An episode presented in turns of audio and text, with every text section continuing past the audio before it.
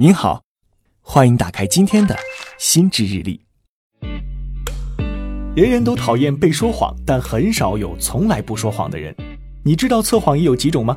基本可以分为三种。第一种是人肉测谎仪，第二种是生理测谎仪，第三种就是横空出世的 AI 测谎仪。什么？AI 测谎？对的，你没听错，AI 测谎已经来了，而且据说效果还不错。挺准的，下面我就来为你好好介绍一下。先回顾一下前两种，人肉测谎仪就是我们自己来判断对方是不是说谎。早到司马懿识不出诸葛亮的空城计，进到智取威虎山里杨子荣骗过座山雕，再到美剧《Lie to Me》里观察微表情的博士，人肉测谎仪的应用那是相当广，也是简便易用，但就是可靠度因人而异。测谎结果主要取决于个人的经验。据说人类正确判断谎言的成功率只有百分之五十四到百分之六十。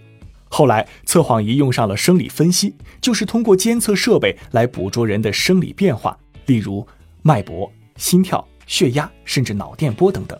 因为大多数人在说谎的时候会有一些生理变化，通过这个就可以判断这个人是否在说谎。但是这种测谎仪的缺点是，遇到超级老练的、受过专业训练的，或者在撒谎这件事上天赋异禀的，就没那么好使了。不过测谎也在与时俱进，现在闪亮登场的就是 AI 测谎仪了。AI 测谎的特点是，首先并不需要像传统测谎仪一样往你身上连好多线，而且通过训练和学习，机器的测谎能力会越来越强。比如，美国研发人员开发了一套人工智能系统，研究人员用大量法庭对话视频来对它进行训练，让它辨别五种我们已知的表明某人说谎的微表情，包括皱起眉头、眉毛上扬、唇角翘起、嘴唇突出和歪头。经过十五组的训练，系统最后达到了百分之九十二的微表情成功识别率。此外，美国、加拿大和欧盟正在测试一个系统来确保边境安全。这个系统就像一个通关自助服务终端一样，不但可以刷护照、录指纹，而且还有一块屏幕，里面会有一个虚拟的人向旅客提问。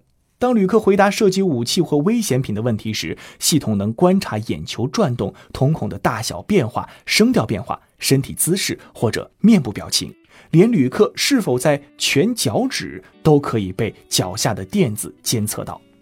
系统可以通过这些检测来识别旅客是否在说谎，从而锁定高风险人群。由此可以知道，现在的 AI 测谎效率很高，同时可以检测出很多指标，而且简便易用。这点远远超过我们人类和传统的测谎仪，而且它还能够不断的进化和完善，变得越来越聪明。与传统的测谎技术相比，AI 测谎还具备一个预测的功能，就是有可能在你还没说话的时候，AI 就知道。你要说谎了，但说到底，AI 测谎还是要为人类服务的。测谎的结果也要与人类的判断与使用相结合，才能更好的发挥它的作用。就像上面的系统锁定高风险旅客后，后续还要由专人进行处理和确认。我们经常教育小孩子不要说谎，但成为大人之后，我们会发现，真的有许多时候不得不说谎。不过，说谎有底线，愿你不受骗。以上就是我们分享的 AI 测谎的知识，供你参考。我是雨林，欢迎给我留言。